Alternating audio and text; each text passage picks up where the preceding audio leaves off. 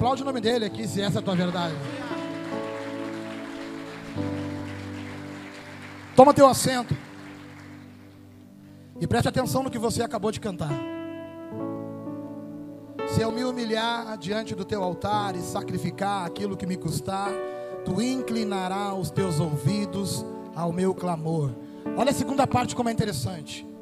Mais vale um dia no centro do teu querer do que toda a vida sem jamais te conhecer. Tu és minha fonte, minha colheita e a minha herança. Quem é que concorda com essa canção? Quem é que faz sua essa canção? Se você prestar atenção, essa é uma canção de total entrega e dependência de uma pessoa a Deus. Se você prestar atenção, essa é uma canção que relata alguém que está confiando plenamente na vontade, no poder, na capacidade de Deus. Amém? Se você prestar bem atenção, a pessoa que está fazendo isso aqui é alguém que é declaradamente fiel a Deus. Ele está falando que se ele se humilhar na presença de Deus e sacrificar tudo que custar para ele, o Senhor vai ouvir o clamor dele, vai ouvir o pedido de oração, vai vir em favor, e essa pessoa continua declarando que mais vale um dia no centro do, do querer da vontade de Deus do que toda uma vida vivendo de qualquer outro jeito. Quem olha essa canção de fora pensa: nossa, cara, que entrega. E se eu perguntar para alguns aqui dentro, ou pelo menos para todos, alguns vão responder: Juliano, eu vivo assim. Eu ando desse jeito aí. Eu me entrego totalmente, eu sacrifico, eu sacrifico totalmente. Eu acredito que mais vale um dia na presença dele do que quantos outros for longe dele. Pode aumentar para mim mais o retorno aqui para me baixar? Agora, se você é essa pessoa aí que é fiel, que se entrega, que confia, que sacrifica, se você é essa pessoa, me responde uma coisa: qual é o motivo das tuas lutas então? Por que, que a luta vem sobre a tua casa, sobre a tua vida? Já que tu está na frente de Deus, diante de Deus, vivendo exatamente a vontade de Deus, me explica, mano. Por que, que as lutas vêm contra você? Por que, que as coisas acontecem contigo se você está com Deus, está vivendo com Deus. E hoje eu quero desmistificar algumas coisas, porque eu tenho um compromisso, eu já falei muitas vezes, de conduzir todos vocês ao céu e não ficar enchendo a mente de vocês com uma coisa que faça você só vir na igreja. Não, eu tenho que te entregar algo que você tenha certeza daquilo que você está vivendo em Deus, cara. E mais uma vez eu vou dizer, nós não precisamos de um prédio lotado, nós precisamos de um prédio que tenha um propósito de pessoas aqui dentro que estão em busca de Deus essas vaidades aí de minha igreja tem tantos, não, não é com nós. Nós queremos viver o propósito de Deus. E hoje o propósito de Deus é eu te conduzir por dentro de um caminho que leve você a, a, a, a reflexão o porquê das tuas lutas. Se você é fiel, se você faz tudo certinho. Quer dizer, nem todo mundo aqui, ou melhor, todos aqui, ninguém conseguiu chegar à perfeição de Cristo, eu tenho certeza. Mas a gente luta, né? A gente tenta, né? A gente busca fazer tudo certinho, amém? E por que da luta? Eu vou te dizer nessa noite. Dificilmente as coisas de Deus vão acontecer para você se você não confiar no modo de Deus trabalhar, velho. Dificilmente tu vai viver aquilo que Deus tem para ti se você não confiar no jeito que, que Deus faz as coisas. Não adianta, não adianta, igreja, tu achar que Deus vai mudar por tua causa. Ele te ama. E por ser perfeito, gerou tudo perfeito para você. Quando Ele está no controle da tua vida, tudo está andando num caminho de perfeição. Então, quando alguma coisa está dando errado, eu aprendi com o pastor Alessandro há muitos anos, eu levo como regra para a minha vida. Quando você está no centro da vontade de Deus e alguma coisa dá errada para você, acredite, não está dando errado para Deus. Deus está usando a situação para moldar a tua vida e te conduzir para um lugar onde talvez Ele quer falar contigo e principalmente te entregar algo maior do que tu já tem. Então hoje, se você entrou aqui com luta, ou se tu está vivendo uma luta, ou se tu passou por uma luta, ou se tem uma cicatriz aberta dentro de você, machucada em você, que uma luta gerou em você, eu quero te dar o motivo dessa luta hoje. E eu quero que você abra a Bíblia comigo, na palavra de Deus, no livro de Jó, no capítulo 2, do versículo 7 em diante. Vamos à palavra de Deus, Jó 2, versículo 7. Vamos à leitura. Então saiu Satanás da presença do Senhor e feriu a Jó de úlceras malignas, desde a planta do pé até o alto da cabeça. Jó tomou um caco para se raspar com ela, com ele, e estava sentado no meio das cinzas. Então sua mulher lhe disse: Ainda retens a tua sinceridade? Amaldiçoa a Deus e morre. Porém, ele disse: Como fala qualquer doida, falas tu. Receberemos o bem de Deus e não receberíamos o mal. Em tudo isto, não pecou Jó com os seus lábios. Até aí, pode apagar.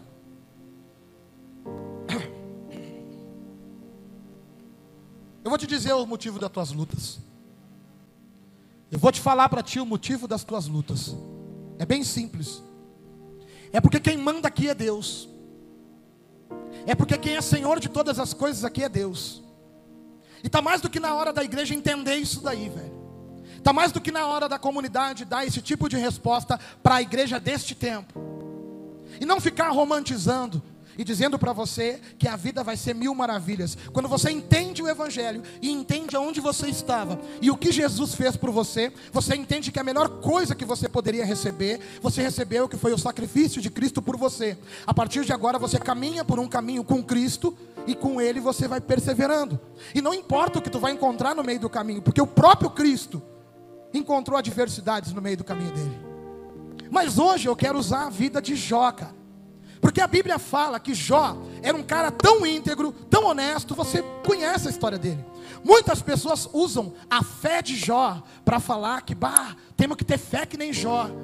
Mas infelizmente, a gente canta, a gente fala, mas não vive. E eu, como pastor, assisto muitas pessoas que durante um tempo estão aqui sentados ou de pé, no meio da igreja com a mão levantada, chorando, parecendo que estão no céu. E daqui a pouco, do nada, solta a mão de Deus, simplesmente porque a luta veio sobre a sua casa. Me responde que tipo de coisa que essa pessoa viveu. Porque quem está com Deus e conhece Deus e entende o que Deus significa na sua vida, jamais solta a mão de Deus, principalmente no meio de uma luta. Eu não consigo entender como é que alguém vem dentro da casa de Deus. Para mim é um teatro, cara. Levanta, balança, pula, grita, diz: Deus, eu te amo, sou apaixonado por ti. E daí do nada, larga a mão de Deus. E ainda quer justificar que ou alguém dentro da igreja te machucou, ou alguém não te deu atenção, ou alguém não fez algo para ti. Cara, não é alguém aqui o centro. Aqui o centro é Cristo. Se você não vem por causa de Cristo, se você não vem por causa do que Jesus pode fazer para você, eu não posso fazer nada. Eu não vou ser esses homens aí que ficam fazendo as pessoas virar dependentes emocionais. Eu vou orar por você e Deus vai fazer algo na tua vida. Não, não, não, cara. Eu vou orar e vou ligar na oração contigo. Mas é a tua oração que o Senhor vai ouvir. Sabe por quê? Porque todos que Jesus curou, Ele mandou embora dizendo o quê? Vai, a tua fé te salvou. Agora eu vou querer romantizar, sabe por quê? Porque daí eu ganho um presente de você.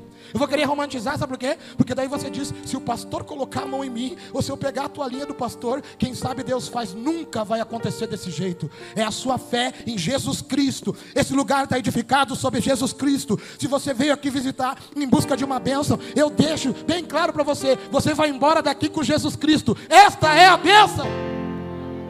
É isso que importa, velho.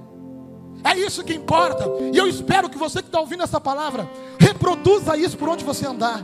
Diga para esse povo aí fora que nós temos que ter pastores sim, que homens buscam Deus, sim, eu busco Deus, graças a Deus. Pastores aqui buscam, se informam, se dedicam, sacrificam, mas o segredo está na fé em Jesus Cristo. E quando a gente coloca fé em Jesus Cristo, a gente pega ali um modelo que é fidelidade. E aqui nós estamos vendo Jó numa situação que ele jamais imaginava que passaria. Por quê? Porque ele fazia tudo certinho. Ele andava na linha, ele andava no relógio. Segundo a lei, a palavra, Jó não errava em nada. Pensa num cara afinado, alinhado, com a vida toda certinha. A Bíblia fala que Jó era tão boca braba, tão boca braba, que ele ia lá e oferecia sacrifícios caso os seus filhos tivessem errado. Ou seja, Jó não pagava só a conta dele, mas ia lá e pagava a conta dos filhos, porque ele entendia que a autoridade dele sobre os filhos podia gerar alguma coisa de desconforto no relacionamento dele com Deus. Olha o tamanho da fé de Jó. Se preocupar a ponto do que Deus pensa a respeito dele. Aí o que, que acontece? Um dia Satanás chega na presença de Deus e Deus pergunta: onde é que tu andava, capiroto? E ele andava pela terra aí, dando um rolezinho, né? Nos baile funk, fazendo uns bagulho aí. É, é bem assim, mano. É bem assim. Eu me lembro que eu ficava encapetado quando eu estava dentro de determinados lugares. Na minha época não era baile funk, na minha época era, era só os inferninhos mesmo do centro. Misericórdia, né? Olha o que a gente dizia, vamos para os inferninhos, partiu para os inferninhos, misericórdia, Jesus. Obrigado por nos colocar no céu, porque hoje nós estamos no céu. Por onde é que tu andava, ô, ô Satanás? Eu andava pela terra, olhando aqui e ali. Aí Deus falou para Satanás: Tu viu meu servo Jó? Tu viu que o guri é bom, né? Tu viu que o guri é honesto? Tu viu que o guri é reto, né? Claro, ele tem tudo. Tá, então tava lá e tira tudo dele. Você conhece a história? Aí Satanás vem na terra e os animais de, de Jó são, né, aniquilados. A casa onde os filhos dele estavam reunidos cai, todos eles morrem.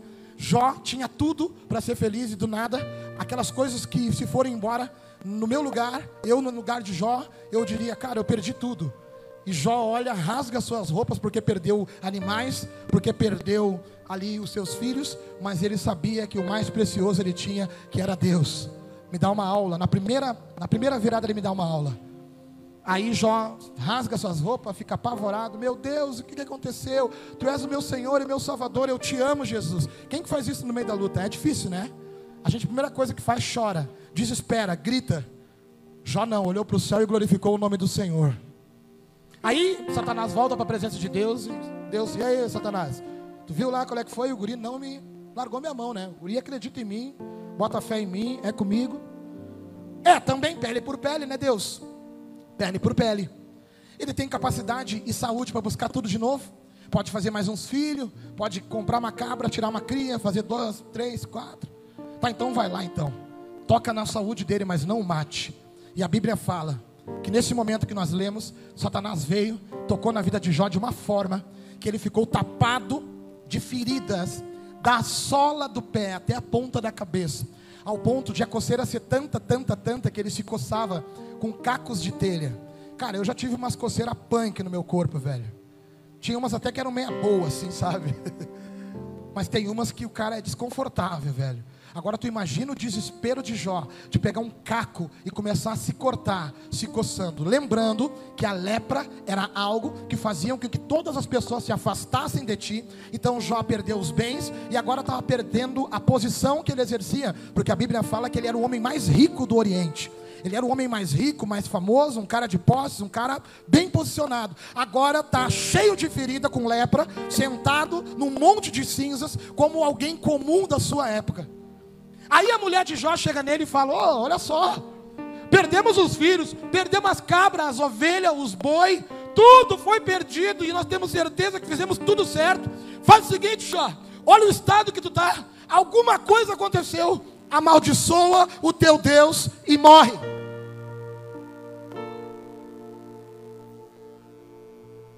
E a Bíblia fala que Jó olha para ela e diz: Tu é louca. Por um acaso tu acha que eu não me lembro de tudo que Deus fez na minha vida? Tu acha que eu me esqueci da bondade de Deus comigo? Tu acha que eu não lembro que Ele me deu o ar que eu respiro, os filhos que eu tive até agora, todos os bens que eu conquistei? Deus é o centro da minha vida.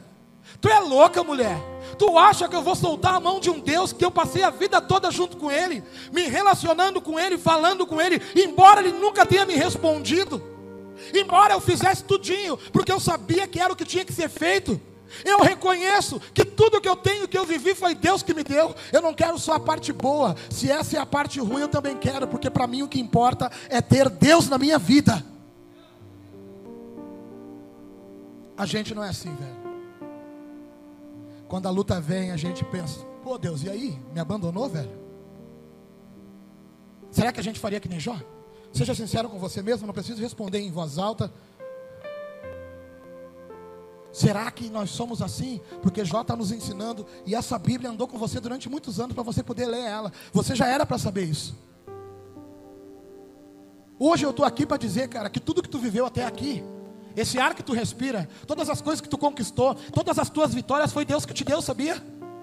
Agora seria muito injusto você culpar Deus e dizer: Deus, eu, tu não me serve mais, mesmo que tu tenha me dado tudo.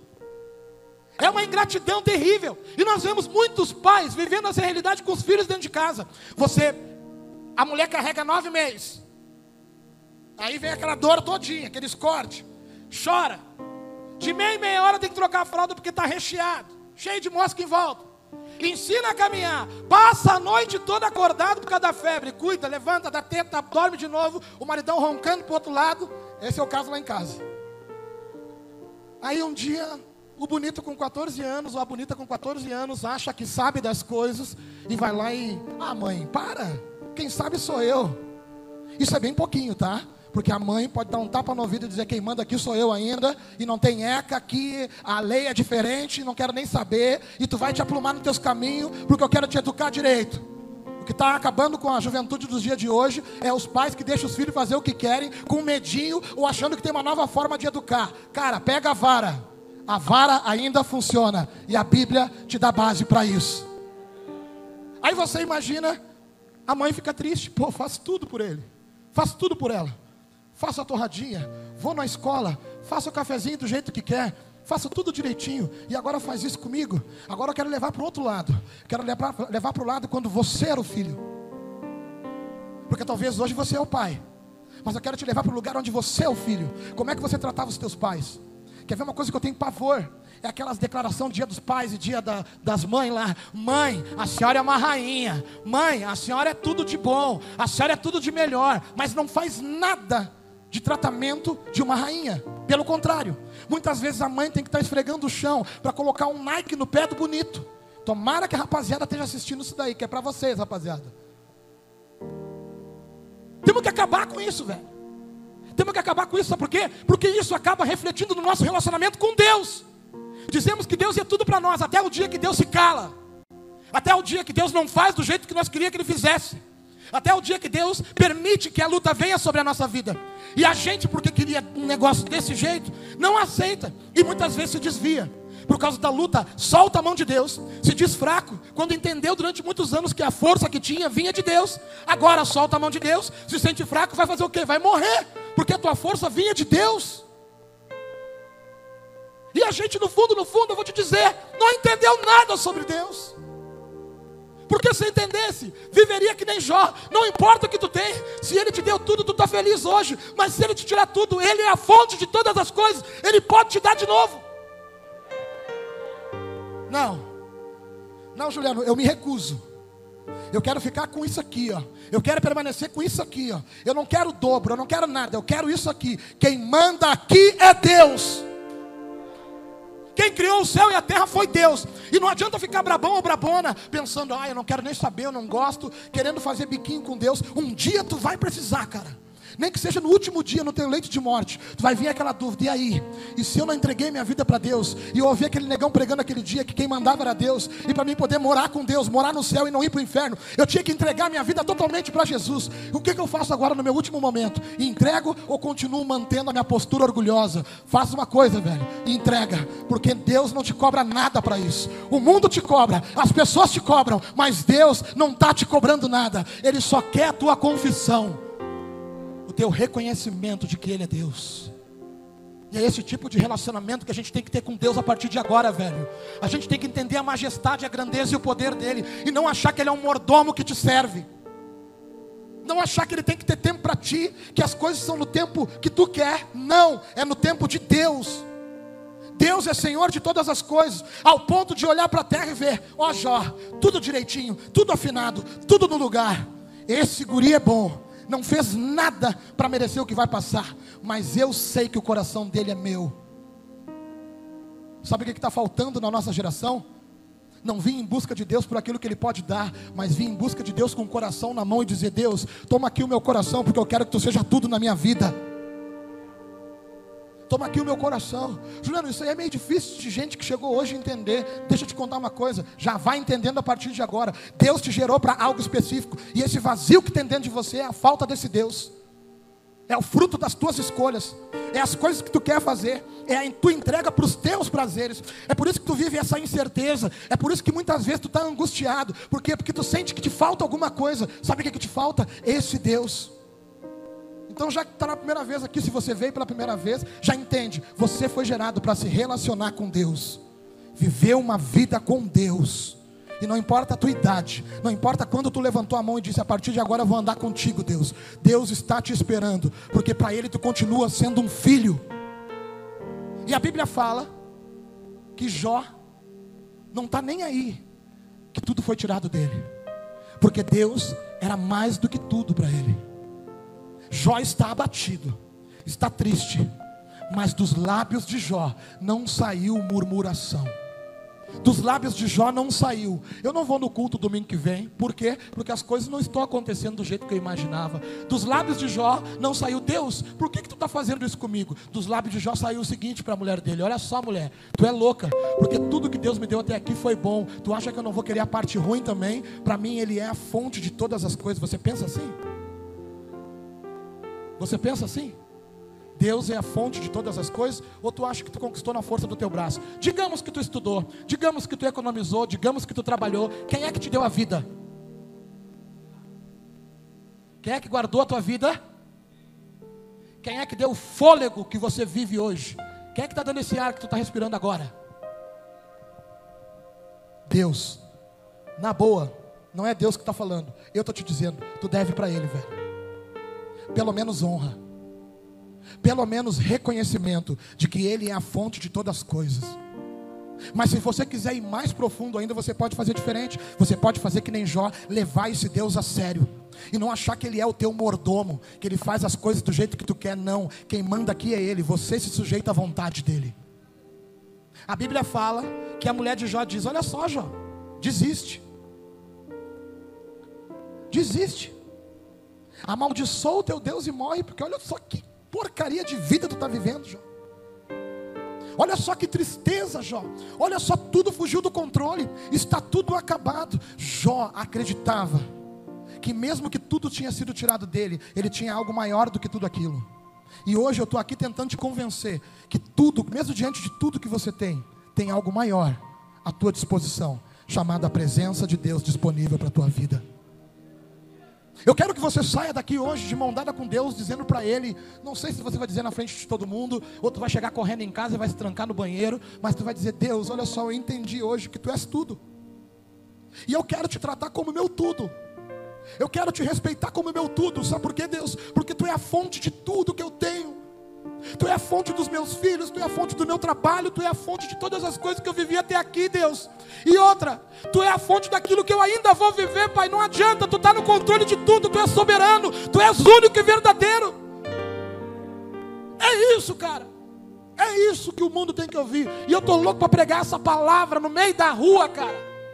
Lá na 48, para os mendigos, para os drogados, para os vida louca, para os ladrão. Porque o mundo tem que saber que não importa, velho. Deus é a fonte de todas as coisas. Porque tem gente que faz coisas para poder colher as tempestades, as lutas. Mas tem muita gente que não faz nada, velho. Eu fico vendo essas tiazinhas mais, as mais jovens há mais tempo, sabe? As mais antigas. Eu acho tão lindo elas aqui na igreja. Tem umas aqui, eu não vou dizer os nomes, né? Porque as gurias de repente pode ficar meio assim. Quando eu vejo elas chegando para ir no culto, quando elas me dão um abraço, cara, quando elas me chamam de pastor, e quando elas falam, pastor, o senhor, eu fico constrangido. Sabe por quê? Porque elas são tudo de bom aqui dentro deste lugar, cara. E eu fico pensando, o que, que será que uma mulher dessa pode fazer de errado? Nada, elas só buscam Deus, elas só querem Deus. E quando vem a luta sobre a vida delas, Deus, me explica. Eu, Juliano, Deus me explica, por que, que a luta vem sobre essa pessoa? Porque Deus, ela está com a conta dela em dia.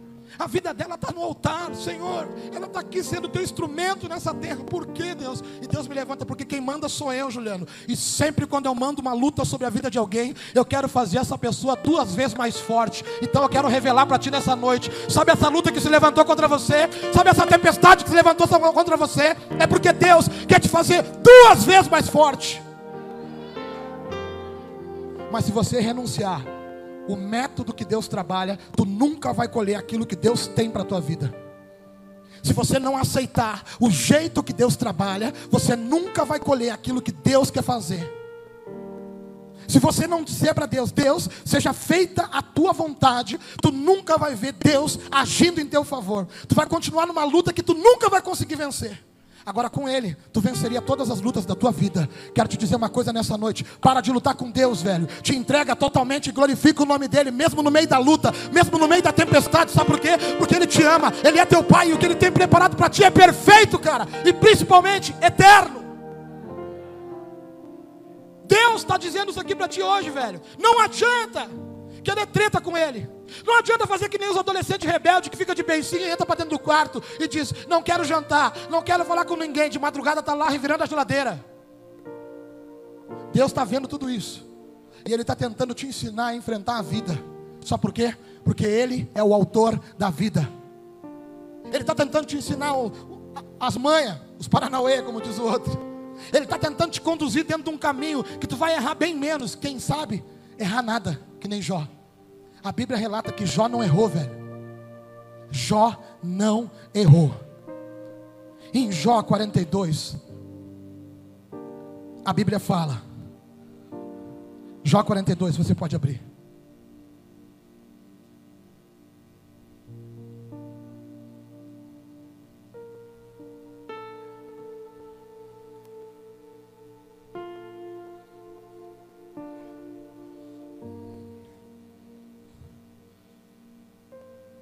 Jó 42, 10. A Bíblia diz o seguinte: E o Senhor virou o cativeiro de Jó quando ele orava pelos seus amigos. E o Senhor acrescentou em dobro a tudo quanto Jó antes possuía. Então vieram a ele todos os seus irmãos e todas as suas irmãs e todos quantos de antes o conheceram e comeram com ele pão em sua casa e se condoeram dele e o consolaram acerca de todo o mal que o Senhor lhe havia enviado. E cada um deles lhe deu uma peça de dinheiro e um pendente de ouro. E assim abençoou o Senhor o último estado de Jó, mais do que o primeiro. Pois teve 14 mil ovelhas e 6 mil camelos e mil jumentas de boi, juntas de boi, e mil jumentas também teve sete filhos e três filhas. Pode apagar. Não é barganha, mano. É a realidade, velho. Não adianta nada tu fazer beicinho e murmurar.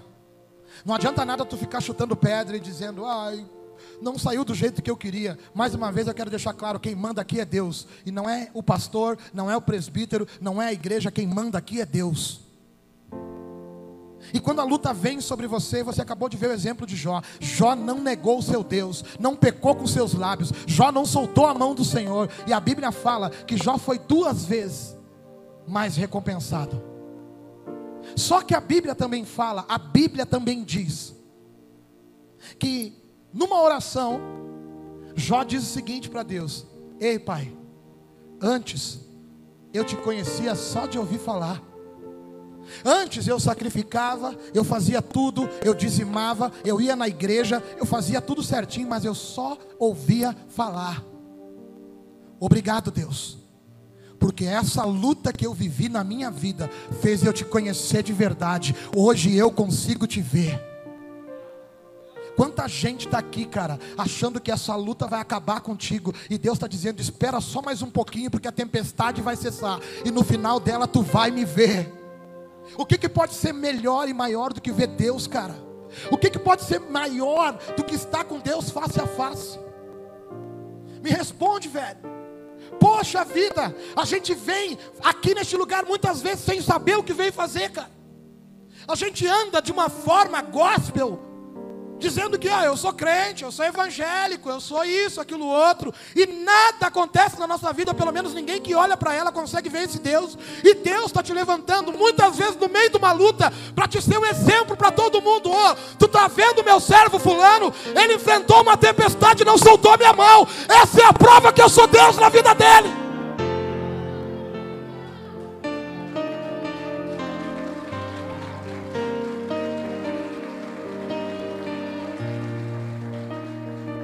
presença vale mais.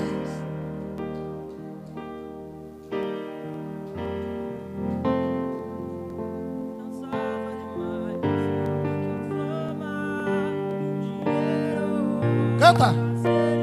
Tua presença vale mais. Tua presença vale mais. Tua presença vale mais do que a fama dinheiro. Quem sabe canta. Tua presença vale mais. Tua presença vale mais. Tua presença vale mais do que a fama e o dinheiro. Não é essa canção que a gente vai cantar no apelo. Eu só queria dividir com vocês o que aconteceu comigo.